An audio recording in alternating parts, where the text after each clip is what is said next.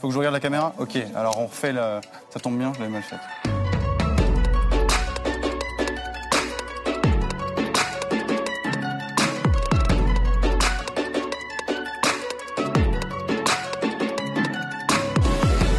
La marchandisation, c'est euh, arriver à euh, la mise sous concurrence. Et la concurrence, c'est essayer de, de mettre en évidence qui sera le meilleur. Là, on assiste plutôt à l'université euh, au nivellement, donc nivellement par le bas. Donc non, pas vraiment.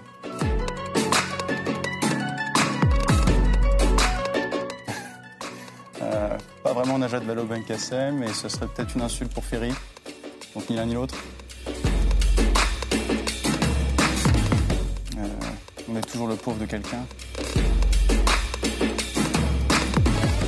faut féliciter le stagiaire qui a fait cette question. Je dirais pas plus.